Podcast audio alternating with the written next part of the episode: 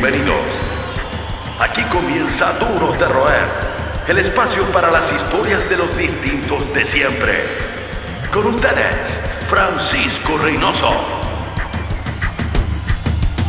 Nuestro invitado de hoy es una verdadera caja de Pandora. Comenzó tocando la guitarra de manera tan virtuosa que incluso llegó a ser uno de los alumnos predilectos de Alejandro Silva. Y como si fuera poco, una de sus composiciones aparece en un compilado de Ibanez Army. Pero como la vida es una ruleta rusa, hoy sigue trabajando en la música, pero desde otro frente, la producción. Hoy es el responsable del sonido que cultivan artistas como Rubio y Electrodomésticos, trabajos eh, que también le valieron un premio Pulsar por su labor en producción. Es un honor presentar en este estudio a una persona que hace que la música chilena suene como si estuviese grabada en Abbey Road. Con ustedes, el señor Pablo Stipicic, un duro de roer.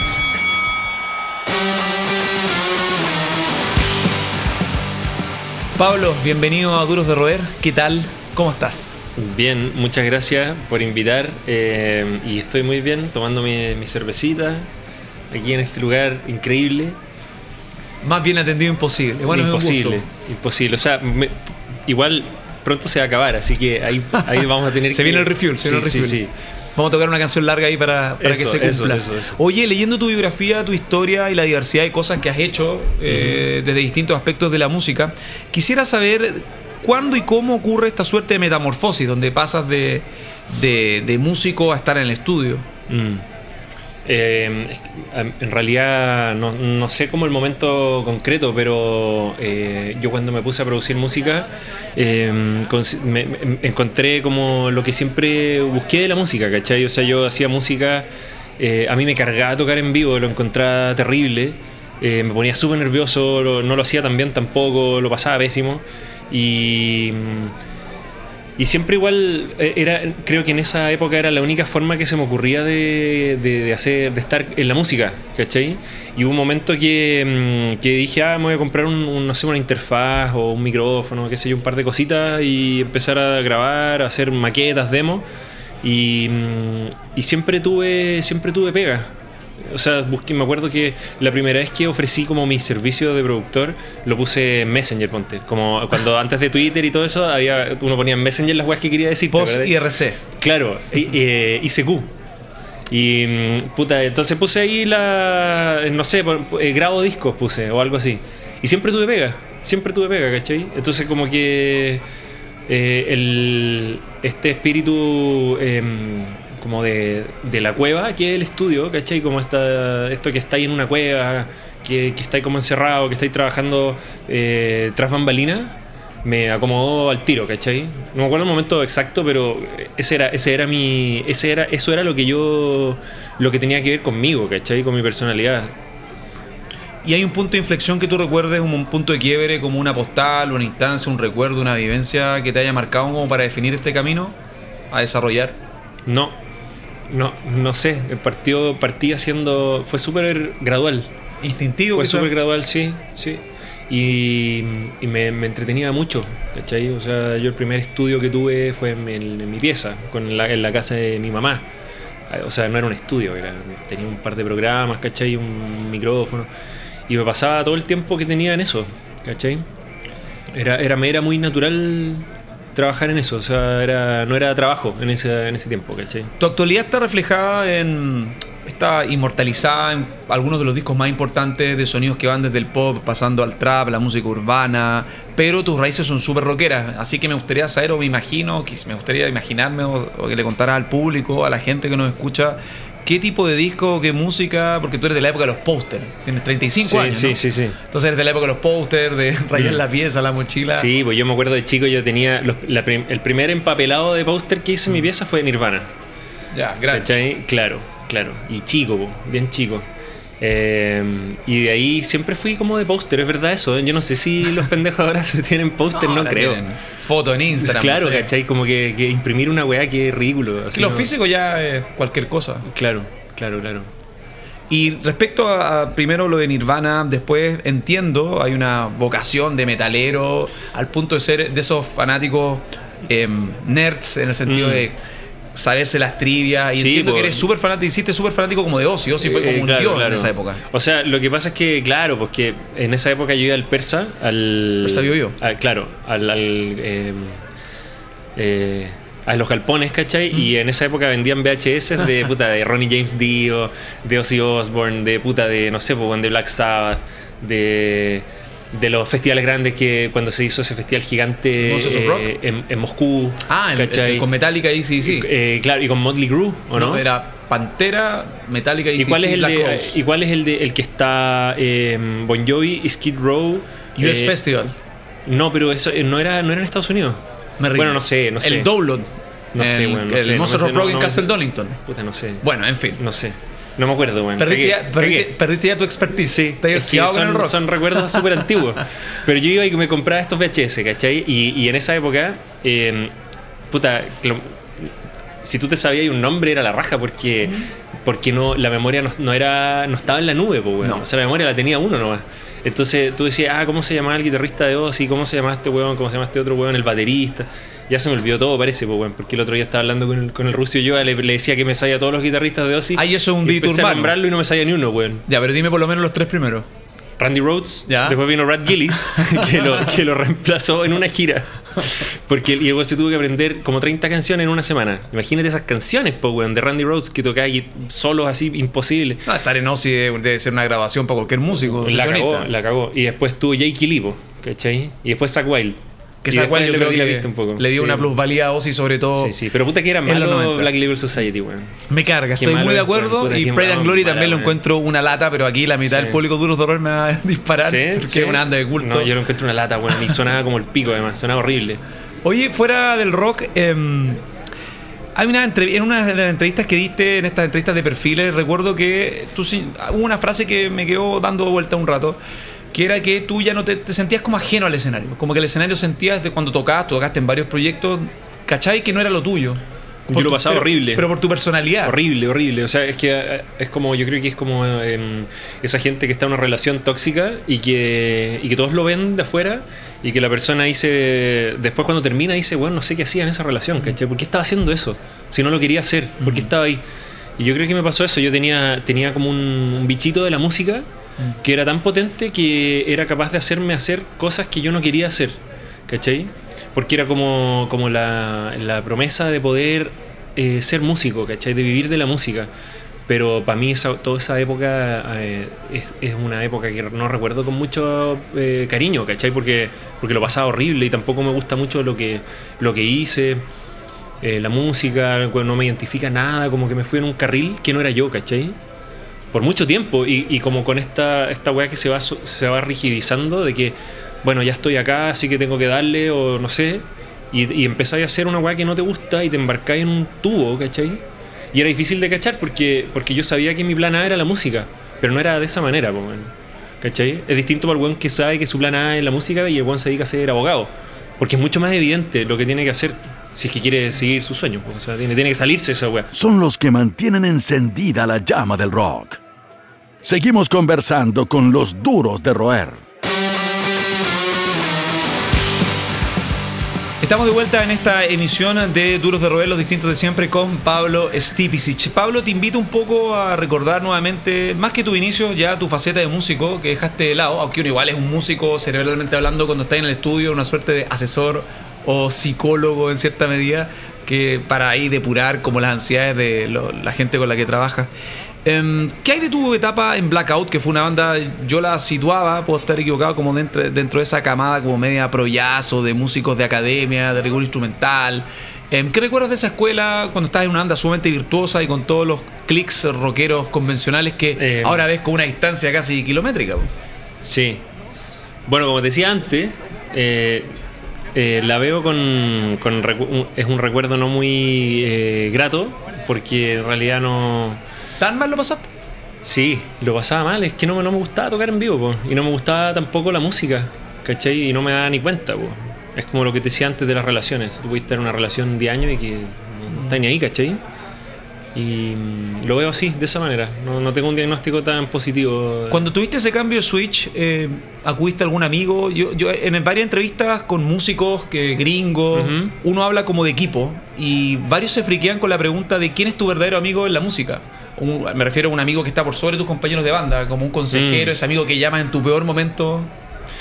O sea, yo, yo en ese momento me alejé un poquito de la música, ¿cachai? Y estudié unos años psicología. Eh, y ahí yo dije, ya, chao, chao, no, no sé, la música no, no, no pasó nomás esta weá, ¿cachai? Y estudié unos años eso y, de- y ahí me encontré con la producción. No sé si te podría decir como un amigo, así, pero sí como un desvío, ¿cachai? Un- una, una weá que pasó como post música, eh, como, como quizás entre, entre estas dos etapas musicales de haber tocado en vivo, qué sé yo, y después de haber sido productor. Entre medio tuve la psicología. Y estudié unos años y. Y de repente me reencontré con la música de nuevo desde esta faceta que era mucho más, mucho más yo. ¿Cachai? Que era esta weá de estar más encerrado, de hacer eh, música para otras personas, de, de estar moldeando una weá por horas, ¿cachai? Como de prueba y error. Igual la herramienta de la psicología, dependiendo del enfoque cognitivo, psicoanalista, eh, yo creo que te da también un plus sobre la media a la hora de tratar con Sí. ansiedades totales, tolerancia a la frustración, anger management, porque los músicos tienen todo, sobre todo en Chile, Sí. que es un, es un banco de frustración en cierta medida. Pero sí, la producción es, es una, es una cosa súper intensa, ¿cachai? Como que los artistas son súper inseguros. eh, bueno, uno también es inseguro, o sea, todo como que Sí, no, está, claro. está ahí en una cosa muy subjetiva.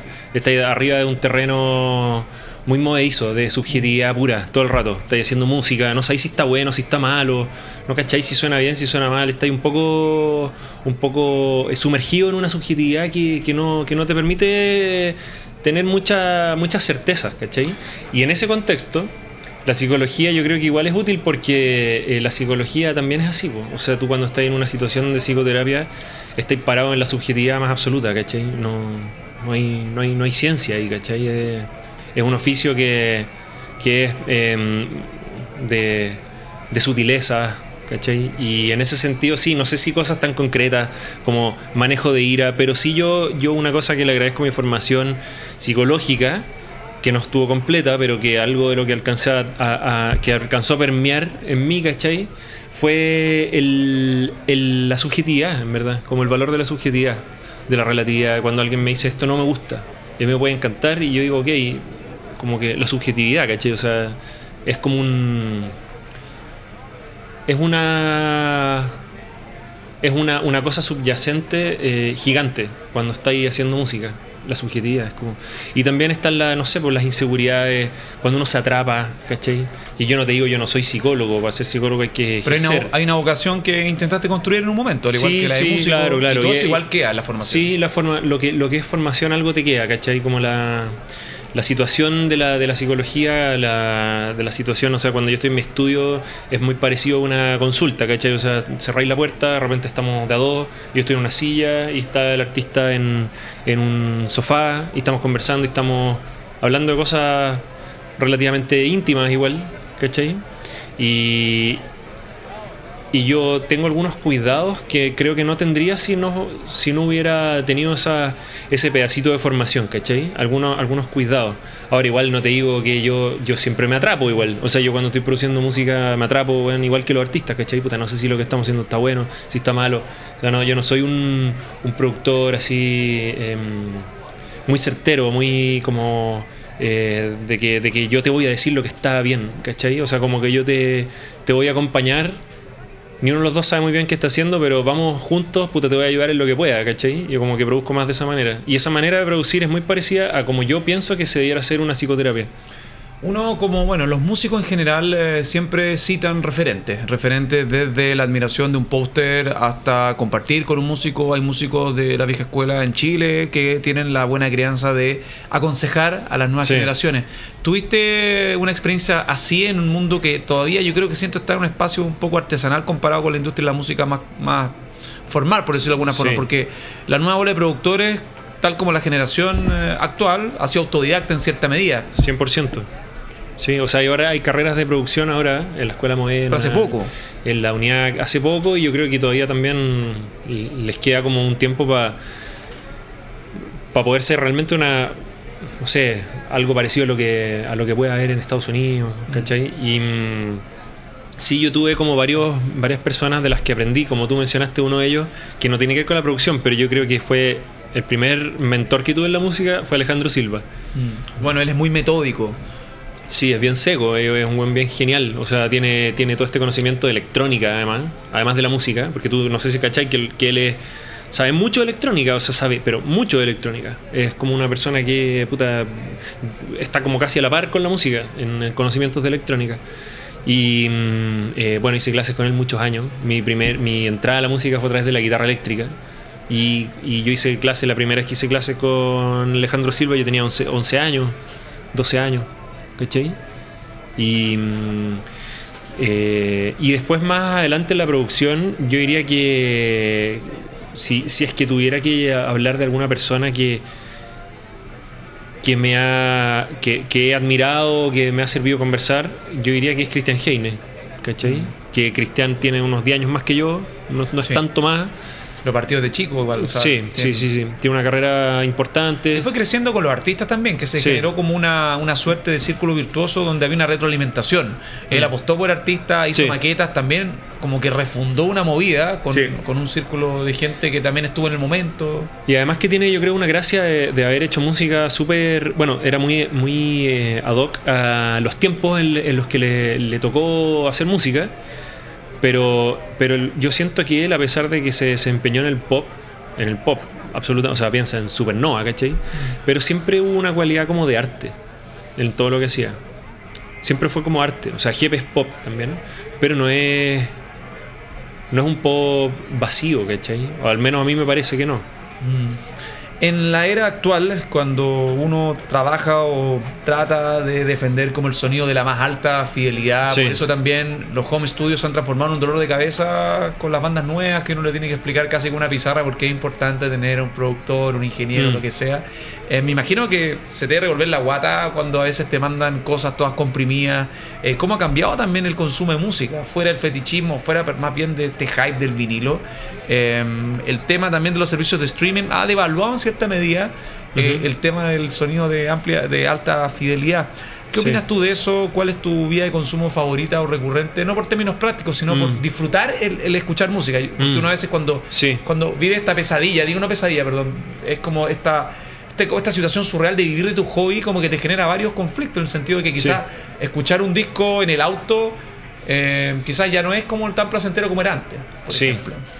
Sí, sí, yo, yo casi he dejado de escuchar música de esa forma, mm. O sea, tengo que estar súper borracho para disfrutar la música como la disfrutaba antes de dedicarme a esta weá, porque yo escucho la música y me fijo en el sonido de la caja. A eso me refería. En la voz, en la voz, puras weas, ¿cachai? y discos increíbles que dicen, no, suena muy mal. se claro. se fueron con los tiempos, en disco claro, así del 80. Claro, claro, claro.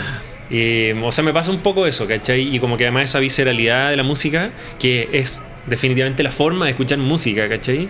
Esa manera pura que uno tiene de escuchar música, yo como que la he perdido un poco porque eh, está muy mediada por, por, un conocimiento o por una, por una actividad que hago, ¿cachai? Está demasiado mediada. Tengo muchos, muchos conceptos y cosas que me, me impiden como, como disfrutar la música así en directo, ¿cachai?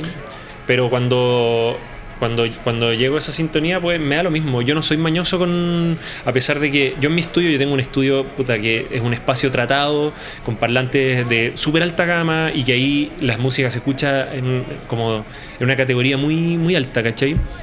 Pero cuando escucho música así por disfrutar, no, no me fijo en eso, ¿cachai? ¿Usas Spotify o Tidal así como...? Sí, uso Spotify, pero Spotify suena muy mal. Por eso te digo. suena horrible. Es una pesadilla como...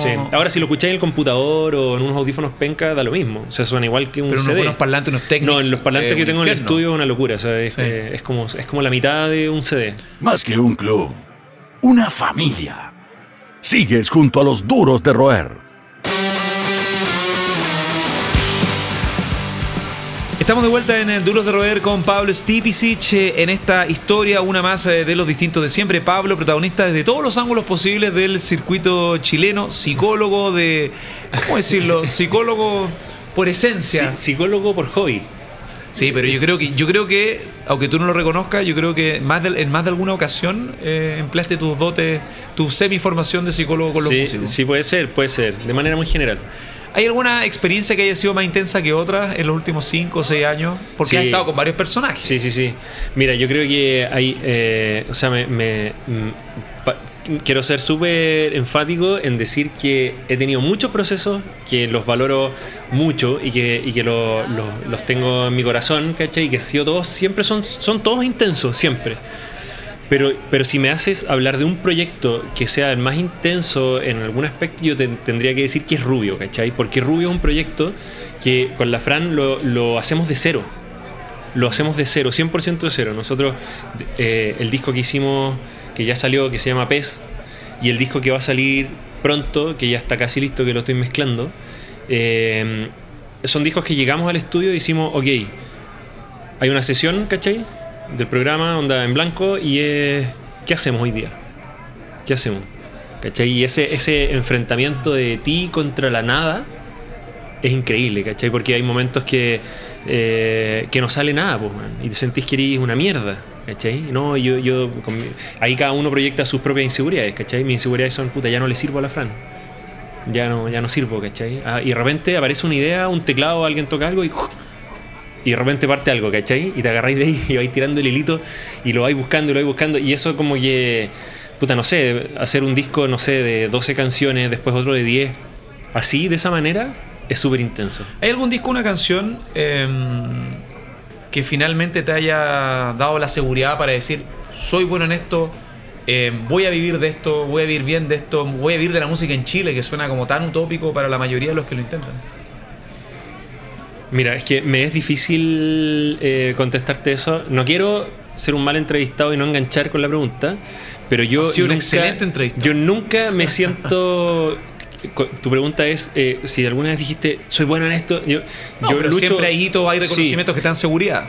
A todos, en cualquier sí, oficio. Sí, yo es que a mí me cuesta mucho sentir que soy bueno en esto, ¿cachai? O sea, yo, eh, como mi- mis referentes son el pop gringo.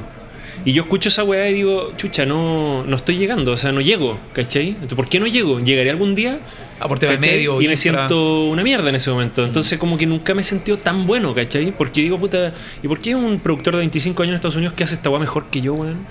O sea, tan bueno no debo ser, pues, weón. Ok, ¿cachai? entonces reformulando, ¿hay algún disco o canción de la cual tú te sientas, pero así orgulloso al punto de que viajas y, oye, esto es lo que estoy haciendo? Esto Yo creo, lo que que he lo- hecho. lo- yo creo que lo primero que mostraría es Rubio. ¿Cachai? Creo que más allá de que sea lo que más me gusta o lo que sea, creo que es un proyecto que lo siento tan puro, ¿cachai? Y que se hizo. Y que, y que además yo estuve tan ligado, tan metido en eso, en la Hay creación de esa weá, en la génesis de la weá, que, que, que si tuviera que resumir mi trabajo con una, una canción o un disco, tendría que mostrar ese proyecto, ¿cachai? Por- por- sería la- lo más lógico. En la, en la dinámica mito o realidad, ¿es verdad que para los músicos eh, el productor es el, el malvado, el villano de la No, película? mentira. O sea, de, puta, quizás en los países donde hay industria, pero tampoco creo, porque yo creo que no, ¿sabí? Yo creo que el, el productor, o al menos como yo lo he visto y como yo lo hago, es todo lo contrario, ¿cachai? El productor es alguien que te, que te ayuda, que te apoya, que te ayuda a que lo que tú no sabías hacer solo, alguien te pueda como apoyar eh, y que lo logremos y que le saquemos el máximo provecho, ¿cachai? Y que, y que lo que tú traes y lo que tú quieres decir y tu mensaje y tu propuesta artística eh, el productor es encargado de amplificarla, ¿cachai? No de decir, no, esto, esto no se hace, esto se- Yo, yo, yo creo que es un mito en realidad, porque cuando los artistas no son honestos, a nadie le gusta lo que hacen. Y en la parte 2 de esta, de esta dinámica de mito o realidad, eh, que lo más difícil en el estudio es convivir con los egos. Mm. ¿Qué hay de cierto en eso? No, en mi caso no, nada, porque eh, yo siento que todos los músicos son brutalmente inseguros. Son terriblemente inseguros, ¿cachai? La cagó. O sea, yo creo que la, la, la cosa del ego quizá es como una parada o quizá es también una respuesta a la inseguridad, porque yo en general lo- todos los músicos con los que me relaciono siento que son terriblemente inseguros. ¿Cachai? O sea, es súper fácil engatusarlos igual, porque están en una posición de, vulnera- de vulnerabilidad. ¿Cachai? Y... Ahí vas de nuevo con tu beta de psicólogo. Sí, pues yo creo que sí, igual, ¿cachai? Al menos yo lo veo así. Porque también hay productores que son más. que son más autoritarios. ¿cachai? Dicen, no, esto se hace así, ¿cachai? O esto es así, no, o tú estás equivocado, yo tengo razón. Pero yo creo que, los- que los productores más secos no hacen esa wea, porque buscan potenciar la honestidad de las personas, ¿cachai? La honestidad de los artistas, porque entienden que eh, eso es lo que más eh, engancha, lo que más conecta, ¿cachai? Tú conectas con la honestidad de las personas. Y cuando alguien te está cantando, la- la- uno puede hablar mucho de la masa, de la gente, como esta wea de la gente, y uno como que siempre habla de la gente como que fueran todos hueones, pero por alguna razón con la música son súper implacables en cachar la falsedad, por ejemplo. No, pero está bien, o sea, me quedó claro que el tema de los egos, aunque sí, yo al menos he presenciado peleas importantes también, eh, pero Mm. igual hay una suerte también que has tenido tú con las decisiones de este involucramiento desde el inicio, porque hay muchos músicos, incluso hay artistas que yo siempre he dicho que acá hay mucha carne para sacar buenos discos y un sustento Mm. de productores. Estás tú, bueno, Cristian, que está hace rato, Pepe Lastarri en el rock, hay Mm. muchos productores que están haciendo una escuela que se están creyendo el cuento. Y no, y los, todos los productores del trap, No, sí, ni hablar. que, que eso es, que es una toda cuestión. una wea nueva, porque en ese mundo... Y la escena de los raperos de SoundCloud, que es alucinante. también. De más, de más, po. Y en, y en, el, en el mundo del trap, que, que lo conozco un poco, no tanto, pero que lo he podido conocer un poco por Gianluca y por... Es una jungla. Eh, eh, o sea, eh, lo que, a lo que iba es que la figura del productor en la música urbana es muy importante. O sea, es como, es el dueño del proyecto, ¿cachai? Sí. Onda, es gigante, es como el, es el weón que hace todo, ¿cachai? Y, y en ese sentido, el productor ahí tiene una reivindicación brígida. Y hay muchos nuevos productores que están fuera del radar de- de, de los medios convencionales. eh, claro, ¿cachai? O de gente que estuvo, que estuvo estos últimos 10 años, no sé, po, cachando que la música eh, chilena era, no sé, Jepe o Javier Amena, y que de repente eh, cachamos que weón, por, había un mundo gigante que era la música urbana, que llevaba años puta, desarrollándose, desenvolviéndose, que tenía un tremendo público, y que tú no te diste ni cuenta, weón. Y de repente te- te encontraste con esta tremenda weá, ¿cachai? Fuera de la glorificación que uno siempre tiene por los prisioneros, por los jaivas, va- vamos a los 90, por los comienzos, por la faceta de los prisioneros en los corazones, por los Mm. tres, o Jorge González en, en cierta medida en el corazón, en los tres, Lucibel, los Tete y podemos estar hasta mañana, con todas estas postales noventeras que también aprovecharon los últimos manotazos de agado de la industria.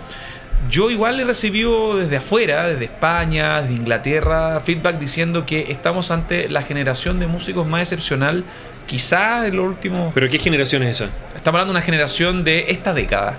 En- hablo de, por ¿Cuál? ejemplo... la- ¿2010? 2010, esta década, Mm. 2010, hablando de, por ejemplo, el envío anímico del éxito solista de Alex Ambante. Mm. Mon Laferte, que es chilena, aunque ella, entiendo, tenga, Claro, hizo su te- carrera en México. tenga un apego con México, pero es como Sí. las elecciones, ¿cachai? Cuando Ah, ya, Chile, ya, perfecto. Chile quiere a este, a este tipo de que Puede está ser. jugando en Argentina, pero Puede es ser, seleccionado puede chileno. ser, puede. Y con Pablo Chile, con um, Drefkila. Pero ellos son de una nueva cosa, o sea, son... Sí, pero son parte de esta década, eso voy. Que estamos hablando de una Mm. escena que ha sido súper amplia y que está con, con todo el tema de las métricas digitales, con la inmediatez, arrasando, siendo referente en la región. Tú, ¿cómo entrarías en ese cuadro comparativo? ¿Estamos ante una generación de excepción en Es esta que, década? es que sabéis que yo, yo diferenciaría definitivamente de la generación Hablando de... como un entorno, no Sí. solo un sonido. Sí, sí, sí, o sea, es que yo creo que es, es- es definitivamente otra generación, ¿cachai? O sea, Camila Moreno, Alexandre Banter, Milagro, Jepe, Javier Amena. Eh, son personas que tienen, no sé, pues 35 años, Sí. ¿cachai? Entre, entre 32 y 40, no sé. Y Pablo Chile, Drefkila, Princesa Alba 21. Paloma, tienen 20 años, ¿cachai? Entonces, y son otros productores, y es otro sonido, y son otras metas y otras búsquedas. Yo me acuerdo cuando yo, puta, era más, más chico y admiraba a Heine como productor, y las veces que podía conversar con Heine, y, y me contaba, y, él, y yo cachaba cuando trabajaba con él, que hay una búsqueda de lo opaco, el sonido, ¿cachai? Mm. Un sonido opaco. Y cuando yo he trabajado con gente que hace trap, es todo lo contrario, ¿cachai? Onda, ¿cómo dejamos la weá más aguda, con más bajo, con más todo el chancho, ¿cachai? Entonces, es otra edad, es otro sonido, es otra gente y otro alcance también, ¿cachai? Y es otra búsqueda, es otro.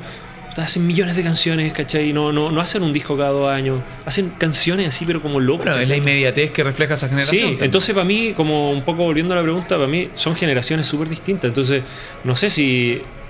O sea. Así como que si esa fue como la generación, así como el fútbol de, la generación de, Alexis Sánchez, de Gary Medel, ¿caché? Como que si es que la generación de eh, Alexander Banter y Jepe fue eso, el símil de la música, puede ser, no sé. Pero igual el pic de GP, de Fernando Milagro y Camila Moreno ocurrió en esa década. O sea, en 10 años, imagínate, en los 90, en, Sí, en- po. en- en los 10 años viste el Britpop, viste el, ar- el- el arrastre del hip hop, hablando Mm. de la música anglo, las boy bands. A ver, Mm. Entonces, en una década pueden subsistir o convivir varias faunas, varias realidades. sí, el punto es que si hilamos fino, el- haciendo una línea de tiempo, Jepe tuvo, no sé, Festival de Viña, Festival del Guaso Sí. Olmué, rompiendo Sí. como todos los vidrios indie. Eh, Camila Moreno hizo una- tuvo unas graduaciones importantes. Sí, yo creo en- que en tuvimos, ¿sabes qué? Yo creo que esa fue una generación indie brillante. ¿Cachai? Una generación del indie que fue increíble y que fue gente que durante los peores años de la música, weón, como cuando no había industria, no había nada, no había ni, un- ni una mierda, los weones fueron capaces Resurgieron de la ceniza. de hacer una carrera, ¿cachai? Y de, de tener una, una carrera, ¿cachai? Una carrera mm, increíble de todos ellos, ¿cachai? Pero, pero creo que creo que es una generación súper indie, súper alternativa, de gustos muy de nicho, ¿cachai? Y creo que ahora estamos presenciando una nueva generación que es todo lo contrario, que es una generación que le, que le va a gustar a mucha más gente, ¿cachai? Eh, mm, tendríamos que esperar 10 años para cachar si tienen el peso artístico que tuvo esta generación, pero, pero en términos de. O sea, definitivamente, quizás tuvimos una generación dorada indie. Ahora habría que ver si tenemos una generación dorada mainstream, porque realmente esta música apunta a eso. Porque ellos lo único, igual han sido súper sinceros a la hora de eh, reflejar sus, sus metas, ¿no? Que quiero ser Mm. famoso, quiero ganar plata y listo. Sí. Hay otros que quieren ir como Gianluca, que tú lo Mm. conoces bien de cerca, que tiene también esta este bichito más artístico de validarse sí. con sus pares, pero no sus pares generacionales, sino sus pares de artistas realizados. Sí, porque Gianluca es, potentes. es muy melómano y es muy culto musicalmente, es muy artista y es muy sensible, ¿cachai? Entonces, claro, ahora yo pienso que, que igual lo que hace Pablo Chile, o sea, para mí Pablo Chile es un tremendo artista, ¿cachai? O sea, de, de- de todo el lote... El personaje, la chichi gang, todo. no, bueno, o sea, yo lo encuentro excelente ese weón, excelente. Si pudieras tomarte una chela en el honesto Mike, Y tuvieses que elegir George Martin de The Beatles, esto obviamente ficción, claro está, eh, Claro. Alan Parsons de Pink Floyd, Quincy Jones Mm. o Phil Spector. Yo creo que Phil Spector sería un poquito más violento. Sería te complicado, tiraría ya. la, la- ¿qué? Sí, no me sí, trajiste una sí, IPA. No, no, a mí no, me- muere. no me gusta la violencia, así que diría que Quincy Jones. Claro. Buenas Quincy historias Jones. tiene Quincy Jones. Es que Quincy Jones yo creo que tiene que ser el weón ¿Viste el más- documental, me imagino? Sí, sí lo vi. Increíble. Es que tú cuando vi el documental te das cuenta de lo importante que es el weón. O sea, cuando uno habla de la música negra en La Estados convocatoria Unidos, que tiene. Y, y- y la, la importancia del weón en términos de lo... De, o sea, si ese weón no hubiera vivido, el mundo sería distinto. Sí, ¿cachai? el mundo del entretenimiento. No, el mundo entero, ¿cachai? Mm. O sea, piensa el mundo sin, sin Michael Jackson, ¿cachai? Sin la- las orquestaciones que hizo para Frank Sinatra, ¿cachai? Sin, no sé, todas las weas que Bueno, hizo Kendrick en el Lamar, jazz, no ¿cachai? sé, ha, ha colaborado con todo el mundo. Demás, pues, o sea, es como estas figuras de la música negra de Estados Unidos, pero una verdadera eminencia, ¿cachai? Una leyenda viviente en el más absoluto sentido, ¿cachai? O sea, no, no, no, no debe haber hueones vivos en la música popular gringa más importantes que ese hueón. Ese hueón es gigante, es como. Y además es muy seco, porque ese es el tipo de productor que, que, que ya casi no existe, que es el productor que es un músico. eh, genial, ¿cachai? Músico, músico. Y, y tiene esa bohemia del genio loco, ¿no? Un tipo Sí. que tiene gitano, que tiene como 9, 10, 15 hijos, más hijos que discos de platino. Sí. Es una Un locura el buen estilo bueno, bueno para bueno pa el hueveo también. O No, sea, y esto ha, ha bueno estado al límite, harto infarto de por Sí, medio. sí. Creo que tuvo un- también un, un infarto cerebral, no sé. Estuvo bien al límite, infarto. El tipo. Bueno, el tipo también hay que estar ahí. Hay, uno, uno cuestiona como los estilos de vida, pero con ese, en esa visibilidad, donde literalmente le hacen todo, el tipo sigue siendo un genio. El poder de convocatoria para que mueva hasta Barack Obama y la Casa Blanca para un evento de reivindicación de, de, la, de la raza negra. Yo encontré impresionante esa línea de tiempo que él forjó con los invitados, donde, oye, eh, no me contestó este tipo, yo lo llamo, yo lo llamo. Eh. Hola, Queens. No, obvio que voy a estar, disculpa por no haberte contestado. Eh. Sí, Es alucinante lo que uno, bueno, lo ve tan de lejos, pero realmente el tipo es un dios. Es sequísimo, Y- es sequísimo. Imagínate lo que es, weón, cuando el weón dice en el documental, dice una weá que es muy bonita. Dice, la orquesta de Frank Sinatra en esos tiempos era eh, la mejor orquesta del mundo. No, si era la Premier no, League. no había nada mejor en el mundo. Y yo era el capitán. Y siendo ¿cachai? negro, Onda, siendo negro en esa época. Y el weón cuenta que Frank Sinatra le... le Nunca, en 25 años trabajando juntos, nunca firmaron un contrato, solo se dieron la mano. ¿Cachai? Es como que son esas historias de como del Rat Pack, así como de los caballeros. Sí. Así como que. Duros de roer. Sí, la cagó los weones brígidos. Oye, Pablo, em, casi cerrando esta conversación, nosotros te proclamamos un duro de roer, pero me gustaría saber si tú te consideras un duro de roer. Un No, yo soy muy blando, yo soy muy blando, muy blandengue. O sea, soy. eh, me todo me inseguriza. ¿Cachai? Y así que no puedo, no imposible. No Pero igual tienes un norte, vives de lo que te gusta. Sí, puede ser, puede ser. Quizás eso es ser un duro Más de que po. dureza, para nosotros Sí, eso. Sí, sí, claro. Esto fue Duros de Roer Podcast. El club de los distintos de siempre. El último apaga la luz. Hasta la próxima.